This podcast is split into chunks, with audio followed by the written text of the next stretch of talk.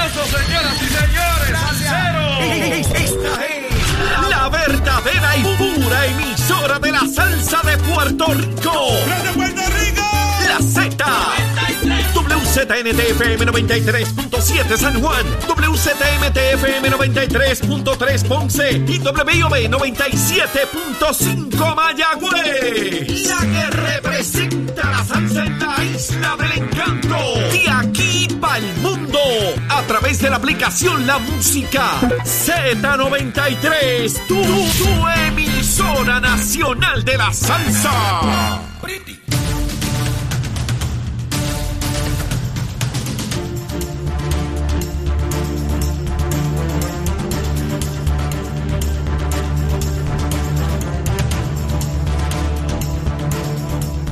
Buenos días Puerto Rico, buenos días a todos los que nos sintonizan a través de las diferentes plataformas, a través de Facebook, a través de Nación Z, la aplicación La Música, eh, Z93. Bienvenidos al programa de Leo Díaz. Y por supuesto no es Leo Díaz el que está aquí frente a ustedes, ni los que nos están escuchando, le habla el representante Gabriel Rodríguez Aguiló en sustitución de Leo Díaz y Urbina, que está, se nos fue, se nos fue en el ferry para la República Dominicana, la hermana República Dominicana, a pasar unos días por allá con su gente, con su familia, disfrutando. Ya nos contará, la semana que viene estará acá con nosotros contándonos sus anécdotas, eh, nos contará sobre eh, cómo la ha pasado, lo- los chistecitos, porque Leo siempre está con sus chistecitos y su historia. Eh, es un gran es un, es un gran comunicador, así que le agradezco a Leo y a Nación Z por darnos la confianza de estar aquí eh, frente a ustedes en estas próximas dos horas que estaremos eh, tratando de analizar, discutir. Yo no soy analista, yo, yo lo mío es opinar, ¿verdad? Yo soy representante de la Cámara, así que yo opino desde mi perspectiva, desde el conocimiento y el desarrollo que he tenido en la política puertorriqueña y en lo personal, ¿verdad? Sobre todas las cosas, en lo que yo creo, que estaremos discutiendo diferentes asuntos del día a día. No pretendemos hacerlo igual que Leo Díaz jamás, pero por lo menos queremos informarle en este viernes, que ya se cierra la semana, cinco días de mucho trabajo. Para algunos ya en la tarde cierran operaciones, para otros seguimos los fines de semana con nuestra agenda política y otra agenda personal. Pero hoy es viernes, ¿verdad? Hay que celebrar el viernes. Vamos a tener a las 8 y 30 de la mañana, vamos a tener una entrevista con el representante Juan Oscar Morales. Juan Oscar Morales que está aspirando a ocupar la vacante dejada por Henry Newman en el Senado de Puerto Rico. Eso es este próximo domingo, 11 de septiembre. Va a ser esa elección especial. Así que vamos a tener a Juan Oscar Morales discutiendo las últimas incidencias eh, sobre esa, esa elección especial que se ha tornado un poquito caliente. Eh, hay un candidato que no es Oscar, el otro candidato ha estado levantando cuestionamientos y anoche, ayer tarde fue al tribunal. Pero eso lo vamos a discutir ahorita cuando Juan Oscar Morales entre con nosotros en la discusión cerca de las 8 y 30. Y para las 9 tenemos programado, ah, teníamos programado a los comisionados electorales del Partido No Progresista, la licenciada Vanessa Santo Domingo, y el comisionado del Partido Popular Democrático, que se excusó esta mañana con nosotros, tuvo una situación personal ayer tarde, así que le tomó mucho tiempo. No vamos a discutirlo públicamente, pero eh, eh, deseamos que todo esté bien eh, con él y con su familia. Y pues vamos a tener a Vanessa Santo Domingo, vamos a estar discutiendo lo que ocurrió ayer en la vista pública en la Cámara de Representantes. Ya ahorita el ex compañero eh, Colbert Toro estuvo con Eddie, estuvo eh, con los compañeros aquí en Nación Z discutiendo parte de, de lo que ocurrió allí, pero vamos a ir más a fondo a discutir otros asuntos que tienen que ver con lo que se está planteando de lo que es la reforma o las enmiendas al código eh, electoral, que es tan importante para todos nosotros en Puerto Rico, no tan solo para los partidos políticos. Yo creo que esto es algo bien importante que tenemos nosotros que, que internalizar, que esto no solamente es para la clase política, eh, las enmiendas electorales es para todos en Puerto Rico, es el derecho sagrado al voto de los ciudadanos que viven aquí en el 100 por 35. Así que es bien importante el que el- pueblo de Puerto Rico esté bien atento a lo que está ocurriendo, porque al final del día son ustedes los que deciden eh, quiénes somos los que estamos en las posiciones en todo el gobierno de Puerto Rico, en los municipios, en la legislatura y también en el Ejecutivo. Pero como es de costumbre, yo no puedo dejar pasar lo que aquí Leo Díaz ha establecido, ¿verdad? Que es el Luma Lumita Lumera. Luma Lumita Lumera de Leo, que él va a la página de Luma, como lo estoy haciendo yo aquí en vivo, lo estoy haciendo en vivo, y tú entras a la página de Luma, buscas las interrupciones, y cuando buscas las interrupciones vas a ver en los clientes sin servicio. Y estoy ahí en la página en vivo a esta hora, son las 8 y, 10, casi 8 y 9 en mi reloj. Y dice que en la región de Arecibo tiene 53 clientes sin servicio. Dice que en Bayamón tiene 364 clientes sin servicio. En Carolina, 145. En Caguas, 104 en Mayagüez, está hablando de las regiones, ¿no? Que tiene Ruma, 56. En Ponce, 8. Ah, mira si los muchachos lo pusieron ahí. Ah, no, sí que esto está al día. Y en, en Ponce, 8. Y en San Juan, 368 clientes sin servicio. Eso es lo que tenemos de Luma para hoy.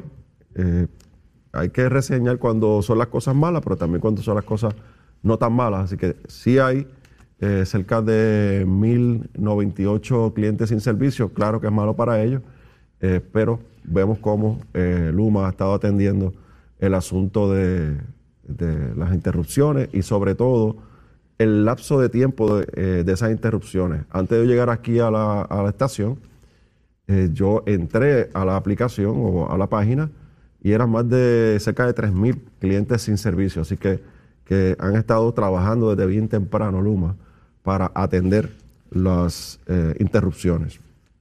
Sobre salud, yo creo que es importante este tema de salud, se nos olvida, y yo tengo que decir que a mí también se me olvida de vez en cuando, y es que salud reporta hoy una tasa de positividad de 22.37%, 12 muertes relacionadas al COVID, y también eh, reporta 300 hospitalizaciones, que se ha mantenido como que eh, en ese range, ¿verdad? De 290 a 350 hospitalizaciones. Hay que continuar cuidándonos, mi gente. Tenemos que cuidar, eh, cuidar nuestra salud, proteger a los demás. En espacios abiertos, pues no usamos mascarilla. Hay veces que se nos olvida en espacios cerrados, pero lo importante es que cuando nosotros veamos que hay mucha gente a nuestro alrededor, no sabemos si estas personas están vacunadas o no, pues vamos a usar la mascarilla. Si eso nos ponemos un ratito y una vez salgamos de esa área, pues, pues no, no las quitamos, ¿verdad? Alcoholito, lavarse bien las manos, yo ando con mi alcohol siempre, lavarse bien las manos y, pues, mantener los saludos de un poquito de distancia todavía, ¿verdad? Porque la pandemia del COVID todavía eh, está causando efectos negativos donde vemos personas que han perdido la vida, como el reporte de hoy, que fueron 12 personas. Bueno, vamos a, a lo caliente, ¿verdad? Vamos a hablar un poquito y es inevitable hablar sobre Luma. Y desde el lunes pasado eh, hubo una vista pública en la Cámara de Representantes y la consigna que era fuera Luma, que comenzó con Bad Bunny en su concierto aquí en Puerto Rico, eh, y se puso de moda y eso activó un segmento de la población en Puerto Rico que están en contra de todo, sobre todo en contra de la administración del PNP, eh, comenzaron un movimiento para tratar de calentar la calle, como dice Leo Díaz, de prender la calle y, provocar eh, un verano del, 2022, que ya el verano está terminando, ya se, ya se terminó, y eh, pues no pudieron, ¿verdad? Este, se le malogró ese esfuerzo por las diferentes situaciones que vimos en, en la calle Fortaleza, eh, las agresiones a los policías, agresiones entre ellos mismos, porque a Tatito lo votaron de la manifestación, a Dalmau lo abucharon, que eso no salió en ningún lado, pero está ahí. A Juan Dalmau lo abucharon, le decían macharrán, lo sacaron de la, manifestación también. Y eh, pues, ese fue el evento, ¿verdad? Que fue bajando intensidad. Hubo, creo que, una convocatoria para un perreo combativo o algo así. No conozco mucho de eso. Eh, pero no, no, no, no, fue notorio, o sea, no, no ocupó los espacios eh, de opinión pública. Y, fue, ¿verdad?, en descenso el asunto de, de Fuera Luma hasta que llegamos al lunes. Y el lunes hubo una vista pública en la Cámara de Representantes donde el representante Luis Raúl Torres retoma el tema de Luma, que ya lo había dejado un poco a, un lado, y retoma este caso eh, o este tema y sienta allí a representantes del negociado de energía, al director ejecutivo de la Autoridad de Energía Eléctrica en cuanto a la generación se refiere, a Josué Colón, y también pues llevó allí a Fermín Fontanés como parte de las alianzas público-privadas. Y en esa vista, pues, ocurrieron eh, varios asuntos eh, eh, particulares y el que más notoriedad tuvo fue el de Fermín Fontanes cuando se le pregunta si ya tiene el plan y, el reglamento para que establece las métricas de fiscalización de Luma, cuando se le preguntó sobre la cantidad de personas disponibles, profesionales disponibles que tiene las alianzas público-privadas, su agencia para fiscalizar a Luma y el expertise que estas personas tienen. Y ahí es que ese fue como que el detonante, ese ha sido el, tema luego de, la, de, la, de esta vista el lunes. Y eso pues ha, provocado que, que, de fuera Luma ahora es fuera Fermín. De fuera Luma ahora fuera Fermín. ¿verdad? Todo esto se fue, eh, se, ha, se, ha, tratado de, de, de dirigir los cañones hacia afuera Fermín. Hay compañeros del PNP en la Cámara y en el Senado que han solicitado la renuncia de Fermín. Yo soy de los que creo que eh, la renuncia de Fermín no va a resolver el problema. Sí creo y coincido que Fermín debe ser más proactivo. Yo he tenido conversaciones con él eh, de forma privada y, me ha demostrado el que él ha estado fiscalizando o requiriéndole, fiscalizando no, ¿verdad? Eh, requiriendo la información a Luma, eh, haciéndole señalamientos a Luma, pero eso ha sido en el silencio, eso ha sido a través de correo electrónico, comunicaciones escritas, llamadas telefónicas. Y la petición que nosotros le hacemos a Fermín y que yo le hago a Fermín como legislador es que tiene que ser más proactivo, que, que cuando nosotros sintonicemos Nación Z, cuando nosotros prendemos el radio, cuando nosotros vemos las noticias en la tarde o en la noche, cuando leemos los periódicos, ya sea de forma digital o, escrita, nosotros tenemos que, sentir que el que estar es responsable en fiscalizar a Luma lo haga de una forma vocal, que yo me sienta identificado, que a mí que se me fue la luz por tres días, eh, cuatro días, cuando llega el sistema de energía y puedo prender el, el televisor y veo a Fermín en un programa o en una entrevista, tengo que verlo con el coraje que yo siento con la indignación que yo siento porque yo estuve tres, cuatro días sin servicio eléctrico. Y yo no lo veo así. Esa es mi, crítica hacia Fermín, que tiene que ser mucho más proactivo en, ese, en, ese, en esa exigencia que el pueblo de Puerto Rico está haciendo, que nosotros los funcionarios electos estamos haciendo y que él debe hacer. Ciertamente Fermín no es el único responsable de la fiscalización, le corresponde al negociado de energía la responsabilidad de la fiscalización yo tengo grandes interrogantes sobre el proceder del negociado. Creo que se han convertido en unas vaquitas sagradas. Eh, se siente que son intocables eh, en Puerto Rico. Eh, se sienten como si fuesen un, un, anexo del Tribunal Supremo de, los Estados, de, los Estados Unidos, que nadie los puede tocar, que son una máxima autoridad, y están equivocados. Ellos tienen una función de, de sí, de fiscalización, de control en, cuanto a la generación de energía, el costo de energía y todo lo relacionado a los proyectos de energía, pero también tienen una responsabilidad con el pueblo de Puerto Rico.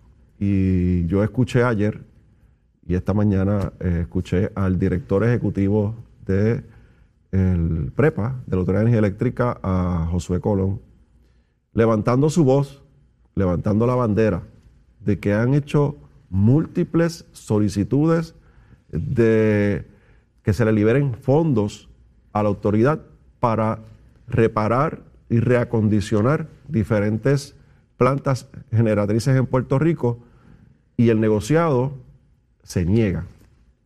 Se niega basado en que el, eh, eh, Puerto Rico está en el proceso de transformación de la energía a energías renovables, a, a otro tipo de energía, no lo que tenemos, pensando ellos aparentemente que no, no hay que invertir ni un solo peso en reparar, en reacondicionar, en cambiar las estructuras que tenemos, que hemos hablado aquí en el programa con Leo, de la- la- las estufas viejas que tenemos allí generando energía. Y que eso hay que dejarlo que vaya desapareciendo para sustituirlo por otro tipo de, de plantas de generación de energía.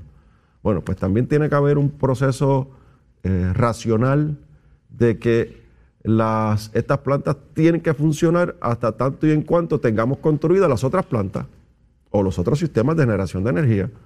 No podemos permitir que siga el deterioro, que sigan los problemas, que la Autoridad de Energía Eléctrica eh, y los empleados de la Autoridad de Energía- Eléctrica eh, en la parte de generación sigan poniéndole parchos, piezas viejas, remiendo a, a todas estas plantas, en lo que sale la permisología, se aprueban los proyectos, se construyen los proyectos con estas nuevas plantas de generación de energía. No hace sentido, ¿verdad que no? Pues no, pues tú tienes que, tienes que mantener estas plantas en unas condiciones aceptables para cuando comience el ciclo de transformación o de, o de transición, que es la palabra correcta, a la generación de energía renovable, pues tú puedes ir apagando estas plantas viejas y puedes ir entonces eh, eh, incluyendo en el sistema este- estas plantas que van a generar energía de una forma amigable para el ambiente, de una forma limpia y estable, que es lo que queremos, ¿verdad? Al final del día, tener generación que sea estable en Puerto Rico. Y, pues el negociado de energía tiene que dar muchas explicaciones sobre esto. Eh, el negociado de energía tiene que dejar de sentirse que son intocables y tienen que rendirles cuentas al pueblo de Puerto Rico. Y la invitación que yo le hago a mis compañeros legisladores del Partido Popular, que son los que dominan y tienen la discreción en cuanto al, al proceder legislativo con las comisiones, en Cámara y en Senado. Y es que sí tengan negociado, pero no para estar en la, en, la retórica esta y en el chichichija de Luma. Vamos a darle un break a este tema de Luma. Y hay que fiscalizarlo. Y no estamos contentos con Luma. Y ahorita vimos aquí que, que son cerca de 1.098 clientes sin servicio. Quizás ahorita lo que termino de hablar, voy a la pausa, hay 4.000. eh, que Dios nos proteja, quizás hay un apagón, hay 200.000 en un rato. Pero es un asunto que tenemos que llevarlo al día a día, del momento al momento. Y por supuesto, eh, la fiscalización es importante sobre Luma. Pero, ¿qué vamos, a, ¿qué vamos a hacer con el sistema de generación de energía? ¿Qué vamos a hacer con la transformación de energía? ¿Qué vamos a hacer con las plantas que tenemos hoy? Con cuanto parcho hay y remiendo eh, tienen que hacer los empleados y Josué Colón para mantenerlas activas. Pues, ¿qué vamos a hacer con ellas? Esa pregunta la tenía que contestar el negociado de energía y también le corresponde cierta responsabilidad a la Junta de Supervisión Fiscal, pero sabemos que ellos no nos van a contestar nada. ¿verdad? Pero sobre este punto, yo creo que es importante que la legislatura de Puerto Rico se ponga bien los pantaloncitos y las falditas y comencemos a exigirle al negociado que nos den explicaciones. Así que el, empl- este, emplazados quedan. Espero que ese sea la- el próximo paso, el- que podamos nosotros tener ante, ante el pueblo de Puerto Rico, porque nosotros representamos ya el pueblo de Puerto Rico, eh, al negociado de energía y que nos contesten estas preguntas. Estas preguntas son bien importantes. Este tema es vital para Puerto Rico. Si nosotros no logramos un sistema de generación estable, vamos a tener los problemas al final del día porque los otros días a, a ese ASG o ASC o ASC, no sé cómo se llame, se le fue una, una parte de la planta. eh, luego Costa Azul tuvo otro, otro problema con la generación. Eh, ciertamente hay que reconocer que José Colón estuvo metido desde las 2, 3 de la mañana con su equipo allá en Costa Sur. Lograron estabilizar el sistema. Ya a las 3, 4 de la tarde teníamos el sistema arriba. Pero es que no podemos vivir con eso todos los días. No podemos vivir con eso todos los días. Y hay un dinero disponible. O sea, el, el tema del de el recurso económico ya no es un hecho. Ese no es el hecho. El hecho es ahora la voluntad, la visión y el compromiso que debe demostrar el negociado de energía para con Puerto Rico. Eh, sí, tienen que forzar el asunto de la política pública energética de la, de la energía renovable. Claro que sí. Yo voté a favor de eso. Y hemos votado en, múltiples ocasiones de enmiendas y, políticas públicas sobre el ambiente. Creemos en eso. Pero no podemos permitir que se nos caiga todo, caiga todo el sistema esperando la energía renovable. No hace sentido, ¿verdad que no? Así que eh, el llamado está para a la legislatura, el llamado está al negociado para que pongan de su parte y eh, liberen estos fondos.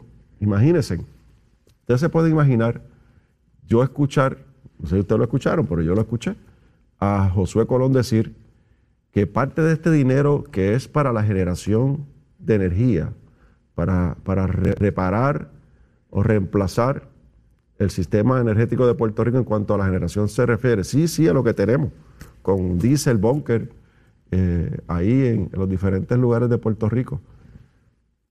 Si no se utilizan cerca de 900 millones de dólares, se pueden perder. Escucharon, ¿verdad? Cerca de 900 millones de dólares, si no se autorizan por el negociado para que la Autoridad de Energía Eléctrica los utilice, se pueden perder con tanto trabajo que se ha conseguido ese dinero, con tanto trabajo y lucha que se dio con la administración de Donald Trump para que se flexibilizaran los requisitos para poder utilizar este, este dinero. La lucha que ha tenido la administración de Pedro Pierluisi para que se pueda ejecutar todo este tipo de proyectos que es vital para Puerto Rico. La lucha que tuvo Jennifer González Colón como comisionada residente para que se aprobaran estos dineros. Y por un grupito por un grupito en el negociado de energía. Detener el que se pueda ejecutar este tipo de proyectos y se pierde el dinero. Pues entonces no es Pedro Pierluisi ni Jennifer la culpable, ni es Colón, es el negociado de energía. Así que vamos a rendirle que nos rindan cuentas a nosotros los legisladores y que les rindan cuentas al pueblo de Puerto Rico. Ese es el llamado que le, le estamos haciendo. Así que sobre el tema de Luma, el gobernador dio el puño sobre la mesa. Eh, Luma ha reaccionado. Este, este, pasado miércoles estuvimos en Dorado, eh, en una visita oficial, y allí estuvieron los representantes de Luma. Y tengo que decirles que ciertamente eh, he notado un cambio en actitud. Y tenían que hacerlo.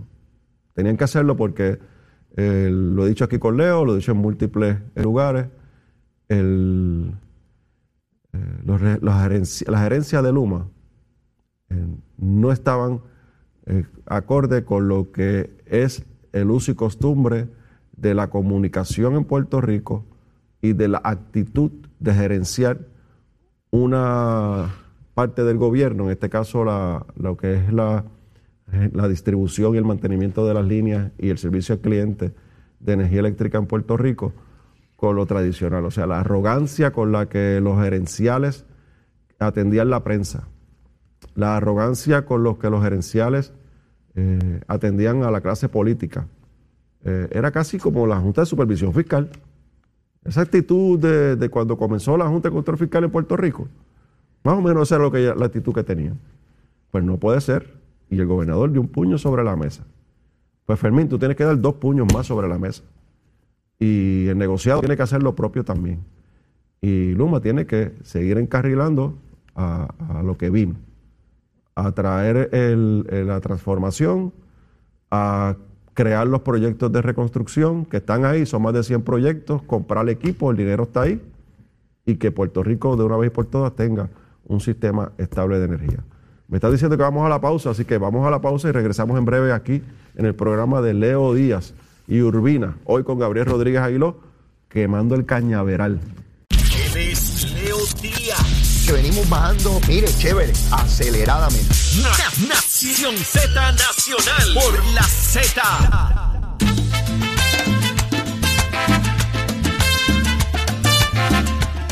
De regreso aquí a Nación Z Nacional con su amigo Leo Díaz y Urbina Por supuesto, no es Leo que está ahí, no ajuste, no ajuste el- el teléfono, ni la laptop, ni la tablet, si nos están viendo a través de Facebook, es representante Gabriel Rodríguez Aguiló. El radio está sonando bien en su carro, tranquilos, allá en la cocina, que está haciendo el desayuno. Eh, sí, sí, no, es Gabriel Rodríguez Aguiló, no es Leo. Leo. Leo se nos fue para la hermana República Dominicana y está por allá compartiendo con su familia y con un grupo de gente que lo acompañó en Feria del Caribe. Eh, regresa ya la semana que viene para contarnos eh, las incidencias de ese viaje allá comiendo mangú, ba- bailando bachata, merengue y por supuesto tiene que estar la que esté bien frita, bien frita. De la marca de predilección, pero a mí me gusta la que hacen allá. Es bien buena, bien buena. Y frita baja, ah, chévere. Eh, pues estamos aquí, hoy es viernes 9 de septiembre. Eh, nuevamente gracias a Leo y a, Nación Z por darnos la oportunidad y la confianza de estar aquí, de quemar el cañaveral, lo que pueda quedar de aquí a, las 10 de la mañana. Eh, vamos a continuar nosotros en la discusión de los temas del día a día. Tengo el invitado especial para esta media hora, pero antes de eso se me quedó, antes de la pausa, algo importante. Y es que cuando hablamos de Luma, se nos olvida que, que sí está Luma y sí están estos gerenciales que, que tenían esa actitud prepotente y arrogante cuando hablaban con, con la prensa y, y uno, uno se incomodaba y se molestaba al verlos cómo se expresaban. Yo me sentía así y yo sé que muchos de ustedes igual, por no decir todos. Eh, pero cuando hablamos de Luma también hablamos de los empleados de Luma. Y yo soy los que aborrezco la, eh, la, la genera- la gen- generalización cuando hablamos de los temas. Y cuando hablamos de Luma, después de esa gente que está ahí, allá abajo, los que salen a coger sol todos los días, los que tratan de resolver los asuntos por teléfono, con, con el sistema de servicio al cliente, ahí hay 3.517 personas. Escúchame bien, 3.517 personas están ahí. De esas personas que están ahí, que son seres humanos igual que usted y que yo. Sí, sí, yo soy un ser humano, porque a veces piensan que los políticos no lo somos, pero sí, sí, somos seres humanos. De esas 3.517 personas, el 95% son puertorriqueños. El 95% son vecinos nuestros o familiares nuestros. Yo no tengo familiares ahí, pero ustedes sí que los pueden tener. Quiere decir que 3.350 personas de las que están ahí con el uniforme que dice Luma son de aquí. Y cuando Luis Raúl y Bad Bunny y toda esta gente que se montó en el Fuera Luma hablan de sacar a Luma, es importante también que sepan que están hablando de sacar 3.500 3.350 personas que son puertorriqueños y puertorriqueñas que trabajan en Luma. Solamente para que tengan ese numerito ahí en la cabeza. Así que ojo con el fuera Luma, porque estamos dejando 3.350 familias en la calle. De aquí de Puerto Rico, no todos son los gerenciales, el 95% son de aquí como el coquí, para cuando hablemos de Luma y de fuera Luma. Pero tengan presente, ese numerito eh, no se había discutido antes. Lo dejamos aquí para discusión con Leo Díaz Urbina. Bueno, ya me dicen que tengo en la línea telefónica a mi querido amigo y compañero Juan Oscar Morales. Eh, saludos, Juan Oscar, buenos días, bienvenido a Nación Z Nacional. Buenos días, Gabriel, y buenos días a todos los que nos están sintonizando a través de las redes y a través de eh, la Nación Z. Bueno, eh, Juan Oscar es representante, ya este es su segundo término como representante, pero Juan Oscar tiene una trayectoria en el servicio público intachable, eh, trabajó en diferentes eh, instancias en los temas de salud que son tan importantes para el pueblo de Puerto Rico, no tan solo como presidente de la Comisión de Salud, que hizo un trabajo extraordinario, y yo estuve ahí en esa silla, y tengo que decir, Oscar, que, que hiciste un trabajo extraordinario en, en la silla como presidente de la Comisión de Salud. Siempre te admiré eh, y te admiro por ese trabajo que hiciste, tu seriedad, tu respeto, tu firmeza. Que a veces eso le molesta a la gente cuando uno es un poco firme. Pero tu firmeza es importante y la seriedad que le diste al proceso legislativo cuando presidiste la Comisión de Salud y los grandes retos que tuvimos con la pandemia y todo lo que enfrenta- enfrentaste tú y enfrenté yo. Los que están viendo el Facebook y están viendo la foto de Juan Oscar y la mía, eh, pues sí, salimos electos, no pudieron, Salimos electos y estamos aquí. Pero nada, eh, Juan Oscar está eh, en una nueva encomienda personal y, y yo sé que como servidor público de ocupar una vacante en el Senado de Puerto Rico, que es el Reunión Mandeja, porque se va a tener un asunto personal y familiar. Y Juan Oscar eh, se presenta como una alternativa para ocupar esa posición. Eh, ya estamos ahora, ¿verdad, Juan Oscar? Es el, es el próximo, el próximo próximo domingo, 11 de septiembre, de 9 a 3 de la tarde. El pueblo del Distrito 1 de San Juan, Aguas Buenas y Guaynabo tendrán la oportunidad de ir a escoger quién es la persona eh, que va a estar representándolos desde el Senado de Puerto Rico. Y Gabriel, nosotros no tenemos duda de que, como bien tú has reseñado en tu introducción, nosotros tenemos 29 años de experiencia en el servicio público. Los últimos años hemos estado trabajando desde la Cámara de Representantes, donde hemos tenido el privilegio de, estar allí eh, representando por el voto de nuestros constituyentes el precinto 3 eh, de San Juan, donde tuve el privilegio y de presidir la Comisión de Salud y desde el primer día tengo que decir que hicimos un trabajo eh, extraordinario, responsable y serio, eh, donde eh, presentamos muchísimas medidas que iban en beneficio de los pacientes. Tú fuiste parte de muchas de ellas, de la discusión de ellas, del el diálogo que logramos establecer. Establecimos, Gabriel, y eso hay que recordarlo, eh, un proyecto que llevaba más de 12 años tratando de ser aprobado, que es el proyecto 218, el de regula los PBM, que se aprobó por, eh, por, par- por parte de todos los miembros de la Cámara, pero lamentablemente la Junta de Control Fiscal eh, no, le di- no le quiso dar paso, alegando de que había una deuda millonaria. Así que este domingo es algo bien sencillo, donde ustedes tienen que comparar los dos candidatos que eh, estamos eh, en, en esta contienda. Eh, este servidor tiene experiencia, tiene la madurez, tiene la preparación, tiene el compromiso y tiene el deseo de seguir trabajando. El otro lado es la inexperiencia, una persona falta el carácter, ya hemos visto cómo en estos últimos días ha tenido que recurrir a las campañas que yo siempre, siempre he repudiado, las campañas de lodo y de fango, que nada contribuyen eh, al bienestar y a la mejor calidad de vida de nuestro pueblo, que nada contribuyen a este proceso electoral y donde ha emprendido una campaña en contra de una, institución, Gabriel, tan seria como es la Comisión Estatal de Elecciones y como es la figura de la comisionada electoral. Este señor ha hecho unas alegaciones que se alejan totalmente de lo que es la verdad. Y cuando nosotros, los políticos, entramos en este tipo de contienda, nosotros tenemos que ser muy responsables con aquellas denuncias que nosotros hagamos. Y si algo me he, distinguido a, tra- a través de mi trayectoria eh, política y del servicio público, es que cuando levanto la voz, la hago convencido de lo que estoy haciendo, pero más allá de eso, con evidencia de lo que estoy hablando. Y este señor ha hecho una serie de imputaciones en contra de la comisión, eh, alegando irregularidades en el proceso del voto adelantado, proceso que estuvo abierto, eh, Gabriel, desde el 11 de julio hasta el 22 de julio. Así que estuvo 11 días para que todos aquellos electores que así lo hubiesen preferido solicitaran este voto por correo.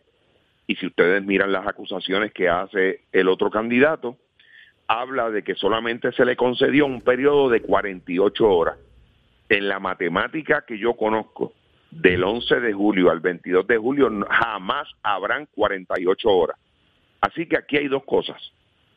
O, o esta persona tiene total desconocimiento, tiene falta de carácter, o está mintiendo sabiendo que el resultado de este próximo domingo es un resultado adverso a él que no tiene el apoyo del electorado del distrito de San Juan. Mira, Juan Oscar, a mí, a me sorprendió porque ayer en la tarde recibí una notificación, ¿verdad? Los teléfonos eh, de una noticia que se había llevado, este, este candidato había llevado al PNP, a la Comisión Estatal de Elecciones, al tribunal para eh, detener la elección que es este próximo domingo 11 de septiembre.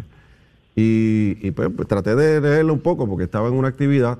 Eh, cuando salgo de la actividad tengo otra notificación y es que el juez eh, Anthony Cuevas, ¿verdad? Fue el que lo atendió Sí. eh, desestimó la demanda porque eh, fue deficiente. O sea, eh, no pudo documentar ni sus alegatos en el tribunal. Así que yo creo que es importante que estos temas se atiendan con la seriedad que ameritan. Y ningún candidato o aspirante puede estar lanzando lodo sobre los procesos electorales para tratar de defender o tratar de justificar el rechazo electoral que va a tener en las urnas, porque eh, lo que es igual no es ventaja y la ley electoral es clara y aquí el PNP, y yo como secretario te puedo decir, porque estuve ahí, el, el, el PNP aprobó un reglamento para las primarias Así es. especiales. Y con, y con una lectura de ese reglamento, uno podía percatarse de que en esta elección especial, que es de 60 días, a diferencia de la de los alcaldes, que son 30 días, para una elección de 30 días no hay tiempo para el voto eh, adelantado, el voto encamado ni el voto confinado, eh, porque es bien difícil. De eso el de confinado se hace. Pero en esta elección que eran 60 días, el reglamento permite el que eh, las personas que no quieren ir a un colegio, que tienen más de 60 años, personas que están encamadas, puedan solicitar el voto adelantado. Y eso se hizo. Y entonces, pues, si tú no tienes estructura, si tú no tienes equipo de trabajo, si tú no conoces los procesos, tú no, tú no puedes, no tienes la capacidad de leer el reglamento, interpretarlo y entenderlo. Pues, ¿cómo tú aspiras a una posición? Así es. Entonces, se quejan porque eh, Juan Oscar y el equipo de Juan Oscar eh, hizo gestiones y consiguió pues 1.200, 1.091 eh, o 1.090 eh, votos adelantados. Pues lo que es igual no es ventaja. El equipo de Juan Oscar tuvo los 11 días, son 248, 260 y pico, 60 horas. La misma que tuvo él. Claro, la misma que tuvo él. Y, y más que eso, eh, Gaby, le faltan el respeto a la gente cuando no le, no le dicen la verdad. Porque te tengo que decir que la comisionada electoral, eh, Vanessa Santo Domingo, ha estado siempre en una gran comunicación con nosotros de apertura, donde eh, prácticamente a las primeras semanas nos estábamos reuniendo eh, eh, semanalmente, nos estábamos reuniendo y te tengo que llamar la atención de que el 5 de agosto, que esa es la parte que yo creo que, vuelvo y repito, o tiene desconocimiento o está me- eh, mintiendo. El 5 de agosto, Gaby, nosotros nos reunimos a través de unos representantes que nosotros designamos, tanto eh, Gutiérrez como este servidor, en la oficina de la comisionada y allí la comisionada presentó por escrito una agenda de la reunión y dentro de esa agenda de, eh, dentro de esa agenda de la reunión Gaby mira qué particularidad se atendió y ella nos informó cuántos votos fueron recibidos por parte de la Comisión Estatal de Elecciones, que son 1.200, y nos hizo un desglose de cuántos se aprobaron, porque no todo el que solicita tiene Claro. derecho a ese voto por Hay que, correo. hay que cumplir con el reglamento y con la ley. Claro, así que el compañero, yo creo que por su inexperiencia, su falta de madurez, su falta de carácter, recurre a la mentira. Y ese día, el 5 de agosto, nosotros sí se nos dio un detalle por parte de la comisionada de cuántos eh, votos adelantados se aprobaron y en qué modalidad. Ejemplo, 898 por correo, 150 y pico, 56 creo que fue por voto por confinado, que ahora mismo comenzó el proceso en las cárceles en el día de hoy. Así que decir que a él nunca se le suministró la evidencia, pues eso yo creo que dicta mucho. Y además, eh, este señor, tengo que decir, no sé por qué tampoco, ha fallado a compromisos que ha hecho allí en las reuniones. Y te voy a dar un, un ejemplo bien sencillo, el cual, pues, eh, lamento que para él los funcionarios de colegio no sean prioridad. ¿Y por qué, Juan? una- ¿Por, por qué tú dices eso, Juan? porque mira, Gabriel, nosotros hicimos un compromiso allí, nosotros conociendo en la situación precaria que está la Comisión Estatal de Elecciones, nosotros hicimos una- un acuerdo de que nosotros íbamos a pagar los almuerzos de esos funcionarios que van a estar allí el domingo desde bien temprano en la mañana. Es lo justo. Es que es lo, almuerzos. es- es lo- es lo justo es lo justo. un sacrificio que hacen sin paga alguna de manera voluntaria los de él y los míos. Perdóname, es, un deber. No, es no, Claro justo, pero es, un deber. Y es una responsabilidad. Claro, claro. Y yo cumplí con eso, yo le llevé eh, el dinero a, a- a la comisión para pagar los almuerzos, pero él se niega a pagar, él dice que no va a pagar esos almuerzos, dejando a su propia gente desprovista de alimentos.